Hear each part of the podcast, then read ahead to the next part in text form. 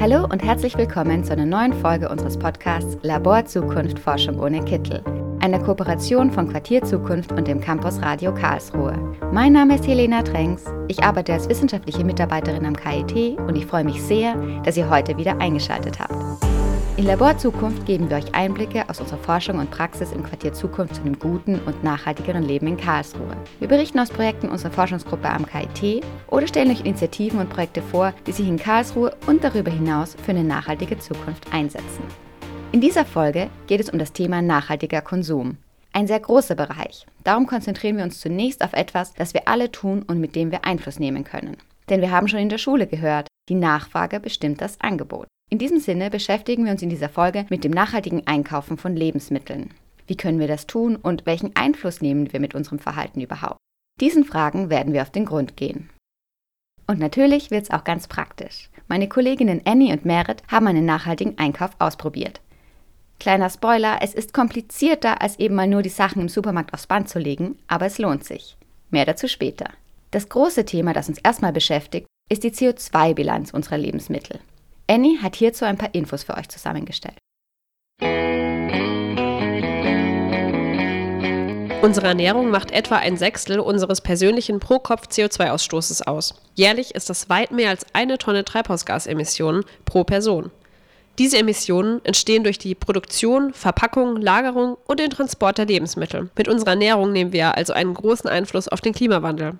Das Gute dabei, über unsere Essgewohnheiten können wir zumeist selbst entscheiden. Mit unserem Verhalten können wir also bewusst Einfluss nehmen. Den persönlichen CO2-Fußabdruck in Bezug auf die Ernährung können wir stark senken, indem wir uns vegetarisch ernähren. Wer sogar vegan ist, kann es schaffen, die ernährungsbezogenen Emissionen um bis zu 80 Prozent zu verringern. Für die Herstellung tierischer Produkte benötigt es nämlich große Mengen an Futtermitteln, Wasser und Anbaufläche. Darum ist eine pflanzenbasierte Ernährung stets klimafreundlicher. Auch Lebensmittel aus ökologischer Produktion haben eine niedrigere Ökobilanz als solche aus konventioneller Produktion. Ein nicht ganz so geheimer Geheimtipp an dieser Stelle, sei einfach bestmöglich informiert, wie deine Lebensmittel hergestellt, transportiert, gelagert werden. So kannst du sinnvolle Entscheidungen treffen, die sich für dich gut anfühlen und klimaverträglich sind. Unser Universaltipp zum klimafreundlichen und übrigens auch gesunden Essen, frische Zutaten benutzen, aber auf hochverarbeitete Lebensmittel verzichten. Denn gerade bei Konserven oder Tiefkühlkost sind wir meistens in einem ziemlich ungesunden Bereich. Ungesund für deinen Körper und für das Klima. Und mal ganz ehrlich, es geht doch nichts über ein selbstgekochtes Gericht mit leckerem und frischem Gemüse. Wie sich so eine CO2-Bilanz in Bezug auf Lebensmittel genau berechnet, ist gar nicht so einfach zu erklären. Zum Glück haben wir mit Eva Wendeberg eine Spezialistin bei uns im Team, die uns sagen kann, welchen Impact bestimmte Entscheidungen beim Essen auf die CO2-Bilanz und damit auf unsere Umwelt haben. Eva ist Geoökologin und arbeitet bei uns im Quartier Zukunft in den Projekten Klimaschutz gemeinsam wagen und Karlsruhe Reallabor Nachhaltiger Klimaschutz, kurz KALA mit. Im Projekt Klimaschutz gemeinsam wagen erforscht sie etwa, welche Alltagsaktivitäten mit welchen Treibhausgasemissionen verbunden sind und wie wir diese minimieren können. Dazu nutzt sie die Methode der Ökobilanzierung. In Kala unterstützt sie Kantinen und Mensen dabei, nachhaltiger zu werden. Was wäre also passender, als sich mit Eva zu einem klimafreundlichen Lunch zu verabreden und ihr ein paar Fragen zu stellen?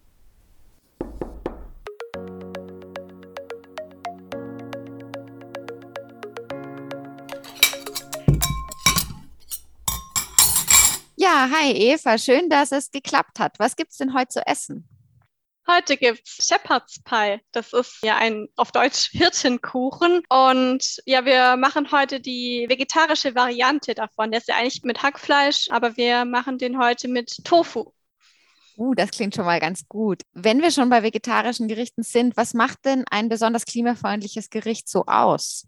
Also da gibt es viele verschiedene Aspekte, nämlich einmal ist es am besten, also am klimafreundlichsten, wenn die Zutaten des Gerichts aus der Region, also aus deiner Umgebung kommen. So nah wie möglich ist natürlich am besten. Und es ist auch gut, wenn das Produkt bio ist, einfach dadurch weniger Dünger eingesetzt wird, mit dem auch nicht nur CO2, sondern andere Treibhausgase, nämlich Lachgas, stark verbunden sind. Und je weniger verpackt das Produkt ist, ist natürlich besser, weil dann einfach weniger Material, die Ressourcen benötigt werden und weniger Strom, um diese Materialien wiederum herzustellen. Und auch bei der Zubereitungsart, ja, je weniger du natürlich den Herd oder den Ofen benutzt, desto besser ist es. Man kann aber natürlich auch darauf achten, einen Deckel zu verwenden oder Restwärme zu nutzen und den Ofen nicht vorzuheizen.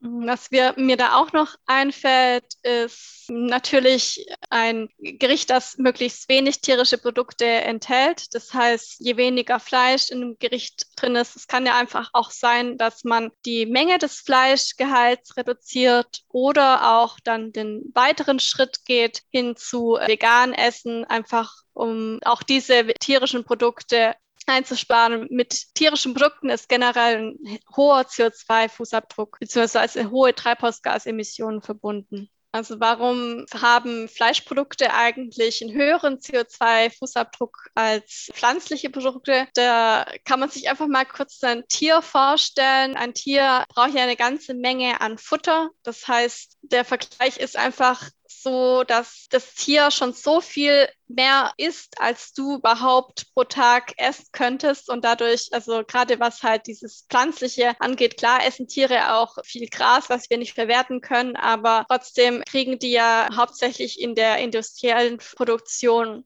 hauptsächlich Kraftfutter, das heißt, es ist viel Soja drin enthalten und so viel Soja könntest du gar nicht essen, wie dieses Rind zum Beispiel essen würde. Und bei Soja ist ja das Riesenproblem, dass das in großen Mengen ja benötigt wird, einfach dadurch, dass die Tiere ja viel Futter benötigen und das oftmals in Ländern angebaut wird, wo halt klimatische Bedingungen gut sind, zum Beispiel in Brasilien, wo dadurch leider auch ziemlich viel Platz gebraucht wird und dadurch Regenwald oder andere Wälder abgeholzt werden müssen, wodurch wieder CO2 in die Atmosphäre entweicht. Und du hast ja schon vorhin von CO2 gesprochen und auch von Lachgas. Das bringt uns schon zur nächsten Frage, nämlich wie kann man denn Klimafreundlichkeit überhaupt messen? Das macht man am besten mit der Methode der Ökobilanzierung. Nicht erschrecken von dem Begriff. Ökobilanzierung ist einfach eine Methode, um Produkte ein bisschen genauer anzuschauen. Und zwar nämlich von dem Anfang des Produkts, woher es produziert wurde, was es dafür alles benötigt zur Produktion und dann dem Produkt im Lebenslauf zu folgen, was auf dem Weg dorthin noch passiert, mit dem Produkt auch selbst und bis Ende des Lebenszykluses anzuschauen, ob auch beim Abfall oder so weiter, was damit passiert. Das heißt, man schaut das Produkt ganzheitlich an, von Anfang bis Ende und schaut, welchen Materialinput ich dabei habe und welche Emissionen dabei entstehen. Hier in dem Fall, also zur Klimamessen von der Klimafreundlichkeit, werden die Treibhausgase angeschaut, die mit diesem Produkt verbunden sind. Dazu fallen wie das gut bekannte CO2, aber auch weitere Treibhausgase wie Lachgas oder Methan die wiederum eine ganz so stärkere Wirkung haben wie CO2. Und deswegen ist es auch wichtig, dass man alle Treibhausgase anschaut und nicht nur CO2. Und welche Lebensmittel haben dann ganz generell eine geringe CO2-Bilanz bei uns in Deutschland? Also generell ist es so, dass Lebensmittel, die vorwiegend pflanzlich sind und am besten ganz nah von dir produziert wurden, also das heißt wenig Transportwege dahinter stecken, haben eine geringe CO2-Bilanz. Das heißt, hier in Deutschland wären das zum Beispiel die Kartoffeln aus der Region, die nicht so einen großen Transportweg hinter sich haben. Und wenn du die dann auch noch mit dem Fahrrad einkaufst und nicht mit dem Auto, kannst du dadurch wieder was einsparen. Weitere Lebensmittel, die wenig Treibhausgas mit im Rucksack haben, sind Produkte aus der Saison, also saisonale Produkte, weil da nicht nur der Transport weniger CO2 mit sich bringt, sondern auch zum Beispiel Heiz- und Lagerprobleme weniger da sind. Also oftmals werden ja, wenn die Produkte länger gelagert werden, weil sie einfach ja nicht das ganze Jahr über wachsen und geerntet werden können, werden in Lagerhäusern untergebracht und die werden werden entweder erwärmt oder gekühlt und dadurch braucht man ja eine ganze Menge Energie und die Energie braucht man wieder CO2-Emissionen. Und natürlich ein weiterer Aspekt an Lebensmitteln sind je pflanzlicher auch wiederum, also je weniger tierisches Produkt drin ist, desto weniger CO2 ist damit verbunden. Was man sich auch gut merken kann, je weniger Fett ein Lebensmittel ist, also zum Beispiel beim Käse oder auch Milch, desto weniger CO2 ist damit verbunden. Einfach dadurch, dass weniger Produkt an sich in diesem Käse zum Beispiel, also je weniger Milch in einem Käse ist, desto weniger CO2 ist damit verbunden und deswegen sind fettarmere Lebensmittel ja auch klimafreundlicher. Du hast ja vorher schon kurz über die Verpackung von Lebensmitteln gesprochen und gerade Plastikverpackungen sind ja im Moment total in der Diskussion, auch in der Öffentlichkeit. Es gibt immer mehr Angebote, Lebensmittel möglichst verpackungsfrei einzukaufen. Welche Rolle spielt denn ähm, die Verpackung bei der CO2-Bilanz von Lebensmitteln? Hm, ja, bei der Verpackung ist, also da können wir auch gerne einfach mal so diesen Lebenszyklus-Gedanke anschauen sie muss ja erstmal produziert werden. Das heißt, braucht eine Menge Energie, um das Produkt an sich herzustellen. Da ist auch zum Beispiel Aluminiumverpackungen brauchen relativ viel ähm, Energie, um produziert zu werden. Und dann weiterhin, je schwerer das Produkt ist, also je größer die Verpackung, desto mehr ist es auch beim Transportweg dann hinderlich, weil es einfach auch durch das Gewicht im, im LKW mehr Diesel benötigt wird. Und dann auch am Ende bei der Entsorgung ist ja auch bei der Verpackung ein Riesenproblem. Es muss am Ende irgendwo hin. Es äh, kann nicht so gut einfach aus der Welt verschwinden, sondern Teil wird natürlich recycelt, aber ein großer Teil, also es sind ja Riesenmengen an Verpackungen, die wir jeden Tag produzieren. Und ein großer Teil wird ja leider auch exportiert in andere Länder oder verbrannt. Und durch dieses Verbrennen entstehen auch noch mal ganzen Haufen an CO2-Emissionen. Das heißt, deine Empfehlung wäre am besten, möglichst wenig Verpackungen zu verwenden. Ja, ich würde empfehlen, so wenig wie möglich Verpackungen zu kaufen, um einfach auch dabei CO2 einsparen zu können.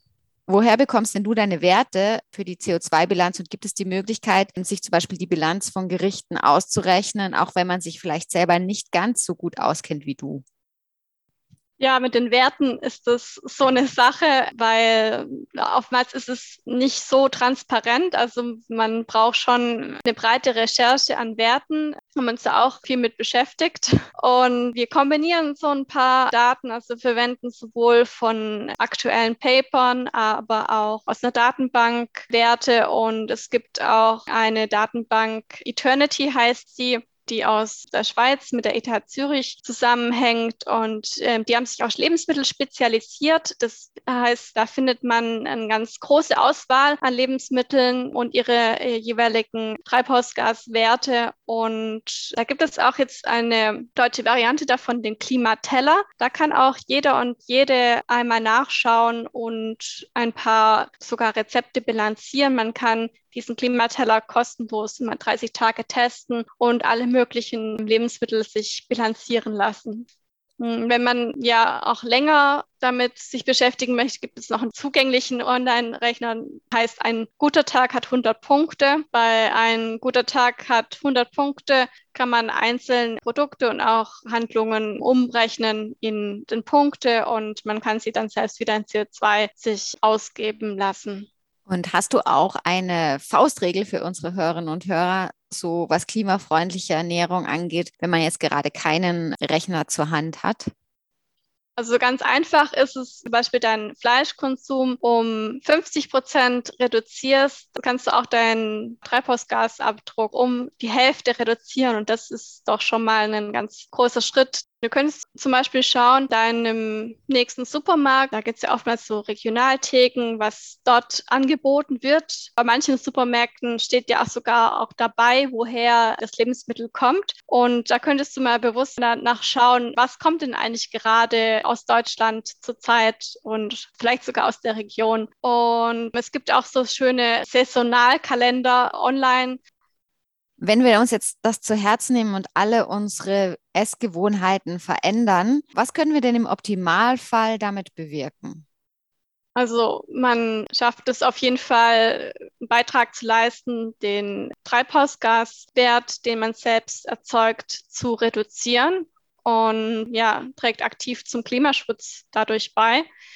Und die Nachfrage bestimmt ja auch das Angebot. Also hast du als Konsumentin ja auch Entscheidungsmacht, was angeht, was in Zukunft für Produkte es auch zu kaufen gibt. Also wenn du weniger verpackte Produkte kaufst, heißt es, dass wir weniger Müll haben. Wenn du mehr Bio-Lebensmittel kaufst, dann haben wir äh, nicht nur die CO2-Einsparung durch den weniger Dünger, sondern auch äh, weniger Pestizide im Grundwasser. Und wunderbarer Nebenaspekt bei den Veränderungen von Essgewohnheiten kann auch äh, deine Gesundheit sein. Ja, aber einfach mehr pflanzliche Produkte zu essen, generell einfach gesünder ist. Auch weniger verarbeitete Lebensmittel tragen zum Klimaschutz bei, einfach weil da weniger energiereiche Schritte hineinspielen. Und was auch ein super schöner Aspekt ist, dass man durch dieses bewusste Befassen mit dem, was esse ich gerade, was tut mir gut, auch um bestimmte Wertschätzung für die Lebensmittel zurückgewinnen kann, die, die wir hier zur Verfügung haben. Und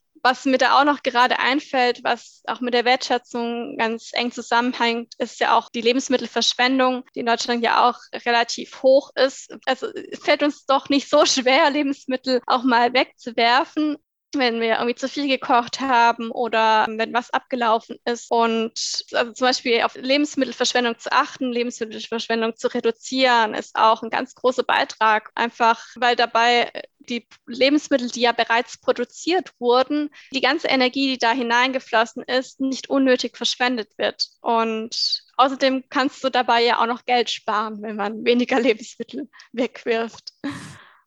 Wir haben ja schon viel über klimafreundliches Essen gesprochen. Was ist denn dein Lieblingsgericht, wenn es besonders klimafreundlich sein soll?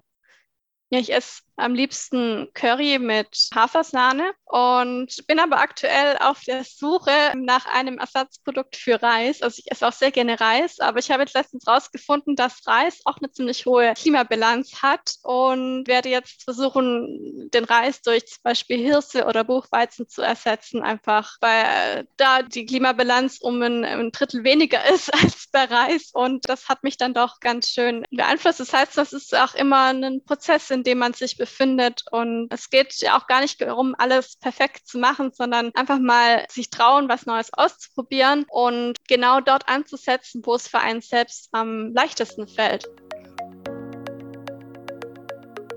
Das nehmen wir als Hauptinformation direkt mit. Unser Verhalten als Konsumentinnen und Konsumenten hat einen enormen Einfluss.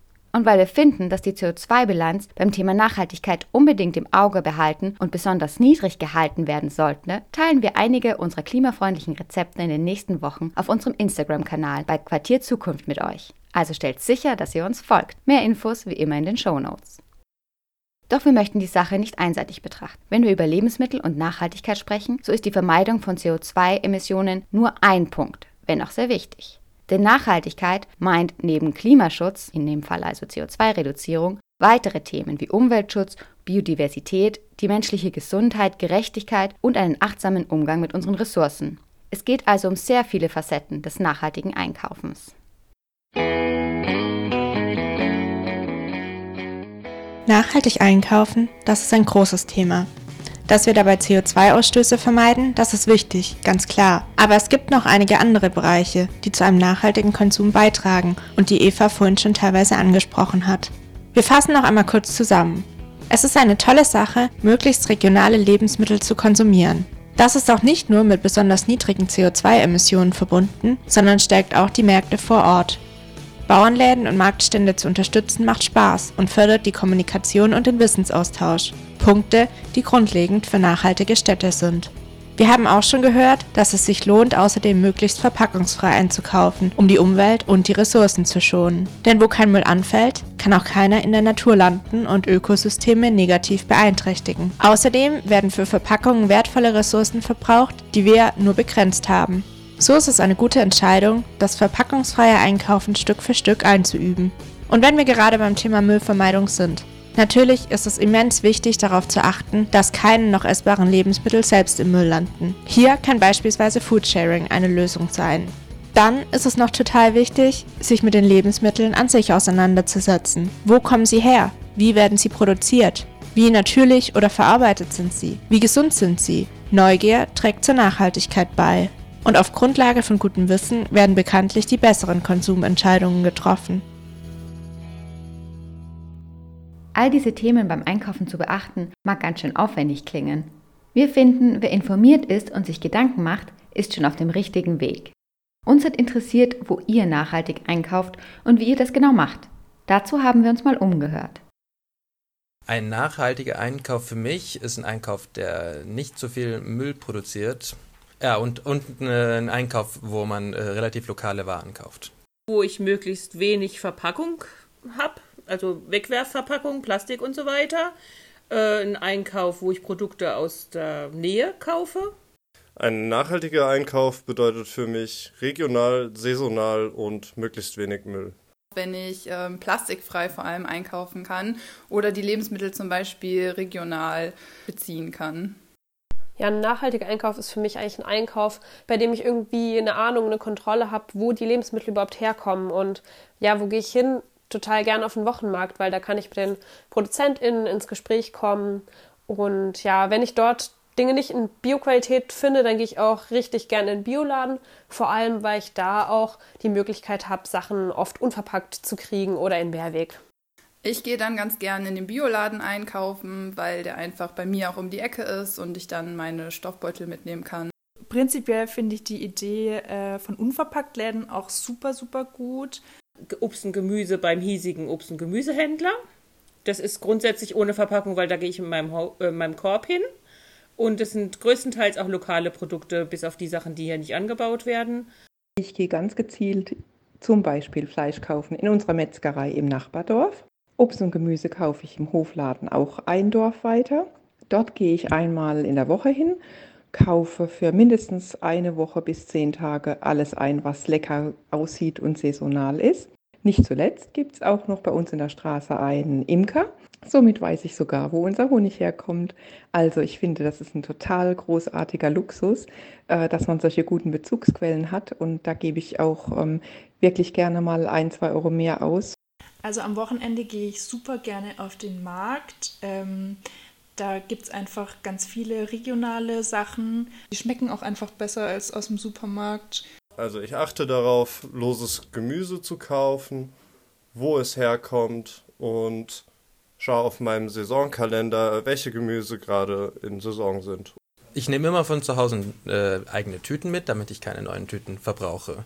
Der Weg zum Einkaufen, also ich fahre eigentlich nur mit dem Fahrrad, ich habe auch kein Auto und dann ähm, finde ich es auch eigentlich immer sehr nachhaltig, wenn man ähm, ja vorher schon plant, was man einkauft. Wir sehen, Nachhaltigkeit beim Lebensmitteleinkauf hat viele Beweggründe und Umsetzungsweisen. Der Fokus kann ganz unterschiedlich sein, genauso wie die Motivation. Bei Bioprodukten und veganen Produkten erhoffe ich mir davon, dass die Nachfrage erhöht wird und dass auch mehr angeboten wird.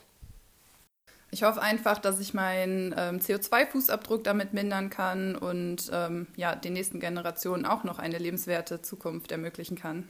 Dass ich einfach was Gutes für die Umwelt tue und unseren Planeten länger erhalten kann und äh, lokale Anbieter unterstütze. Dass es unserer Umwelt zugutekommt und dass sich unsere Lebensbedingungen nicht ins Negative verändern. Auf irgendeinem Niveau einen Unterschied zu machen. Jede Person hat andere Punkte, die ihr am Herzen liegen. Das sieht man etwa am Thema weniger Fleischkonsum ganz gut. Manche verzichten auf Fleisch aus Gründen des Tierwohls, andere aus Klimaschutzgründen und wieder andere tun es, weil es für die persönliche Gesundheit zuträglich ist. Dieses Schema kann mit dem Verzicht auf Verpackungen wiederholt werden und auf viele weitere Aspekte beim Einkauf angewendet werden. Denn sinnvoll ist es definitiv, mehrere Konzepte miteinander zu verknüpfen, denn vieles hängt zusammen. Für euch haben Annie und Merit ausprobiert, möglichst nachhaltig einzukaufen. Sie haben vor, eine vegetarische Bolognese zu kochen. Bei der Challenge Nachhaltig einkaufen wollen die beiden auf möglichst viele Aspekte achten. Hört selbst.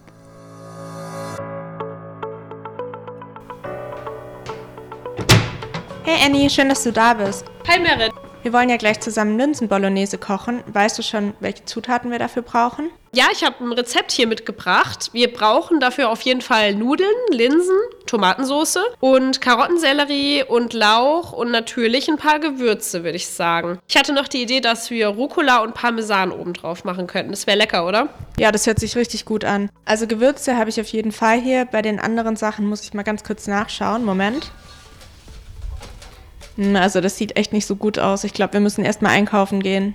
Oh, ja, okay. Ja, dann lass doch einfach kurz aufteilen, dann geht es auch schneller. Ähm, was kaufen wir denn hier wo am besten ein? Ich würde vorschlagen, dass wir die Nudeln und Linsen im Unverpacktladen kaufen. Ja, voll die gute Idee. Der ist ja direkt um die Ecke. Richtig, stimmt. Ja, genau deswegen. Und das Gemüse finden wir auf jeden Fall auf dem Bauernmarkt. Ähm, bei der Tomatensauce und dem Parmesan bin ich mir jetzt aber nicht ganz so sicher, wo wir das am besten holen. Ja, dann lass mich doch zum äh, Markt gehen. Der ist ja auch gerade da vorne. Ich könnte auf dem Rückweg einfach noch kurz im Bioladen vorbeischauen und den Rest kaufen. Hast du denn Gefäße für den Einkauf? Ich habe jetzt hier mal Gemüsenetze mitgebracht für den Markteinkauf. Also ich habe hier noch zwei leere Gläser mit Schraubverschluss. Da können wir ja dann die Nudeln und Linsen einfüllen. Das müsste ganz gut funktionieren. Und hier sind auch noch zwei Stofftaschen für den Markt, falls du die brauchst. Ja, perfekt. Dann schnappe ich mir die und noch so ein Glas, falls ich Käse finde. Und dann flitze ich jetzt los und wir treffen uns gleich wieder, oder?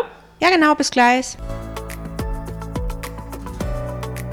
So, da bin ich wieder. Hast du denn alles bekommen? Ähm, ja, voll gut. Das Gemüse gab es tatsächlich auf dem Markt und ähm, es gab auch einen Käsestand. Ähm, deswegen habe ich auch den Parmesan dort bekommen. Und der Parmesan ist sogar von einem lokalen Bauern. Richtig cool. Für die Tomatensauce war ich aber tatsächlich noch kurz im Bioladen. Die habe ich jetzt hier einfach im Glas bekommen. Ich habe die Nudeln und Linsen auch im Unverpacktladen gefunden. Das war echt eine gute Idee. Ich habe jetzt auch nur so viele Linsen gekauft, wie wir für das Rezept wirklich brauchen. Und die Auswahl dort hat mich voll überrascht. Also ich glaube, ich hole morgen erstmal auch mein Müsli da. Das sah total lecker aus. Sollen wir dann gleich anfangen zu kochen? Ja, voll gerne. Ich freue mich schon drauf, was wir aus unserem nachhaltigen Einkauf jetzt zaubern.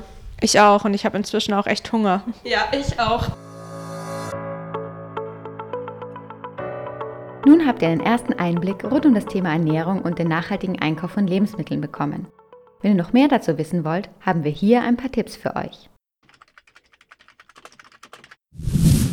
Wer jetzt die Klimabilanz des eigenen Lieblingsgerichts berechnen will, kann das mit dem Klimateller tun. Diesen haben wir euch in den Shownotes verlinkt. Den Link zur Website Ein guter Tag hat 100 Punkte findet ihr ebenfalls dort. Warum Bio einkaufen? Gute Gründe sind weniger Gift in der Umwelt. Der Pestizidatlas der Böll Stiftung zeigt die Folgen, die Ackergifte für unsere Umwelt haben. Schaut doch mal rein. Wer jetzt öfter auf dem Markt einkaufen will und sich über das Angebot in Karlsruhe informieren möchte, ist mit der Übersicht der städtischen Märkte gut beraten. Den Link teilen wir natürlich auch in den Shownotes mit euch. Genauso wie die Webseiten unserer Projekte Klimaschutz gemeinsam wagen und Carla.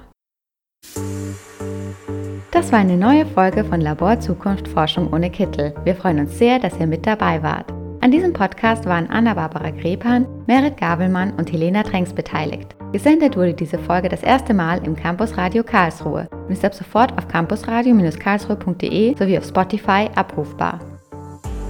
Mein Name ist Helena Tränks und ich freue mich, euch bei der nächsten Folge wieder begrüßen zu dürfen. Nächstes Mal werfen wir wieder passend zum Thema nachhaltiger Konsum einen Blick auf die Nachhaltigkeitsbemühungen in der Gastronomie, überlegen, wie wir auswärts mit gutem Gewissen essen können und was es für nachhaltige Alternativen zu To-Go-Verpackungen gibt. Wir freuen uns, wenn ihr dann wieder dabei seid. Nachhaltige Grüße und bis zum nächsten Mal.